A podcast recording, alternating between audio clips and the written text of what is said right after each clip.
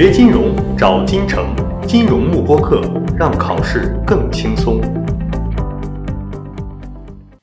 有关 Reading 八概率论的第二个考点呢，是在我们这一块的部分，主要研究的是在概率条件下我的期望和方差的计算，对吧？好，那我们说这边重点掌握的是单个随机变量 x 它的期望和方差的计算。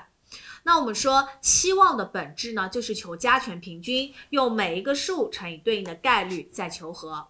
而方差的本质呢，还是在求期望，只不过它求的是 x 减去 e_x 的平方这个整体的期望，对吧？好，那么这个时候呢，我们可以把 x 减去 e_x 看成一个整体。好，所以第一项就是 x 一减去 e_x 乘以 x 取 x 一的概率 p 一。好，不要忘记平方，对吧？好，那么接下来加上第二项，第二项就是 x 二减去 e_x 的平方乘以 x 取 x 二的概率 p 二。好，以此类推，一直加到第 n 项，应该是 x n 减去 e_x 的平方，再去乘以 x 取，呃 x 取 x n 的一个概率 p n。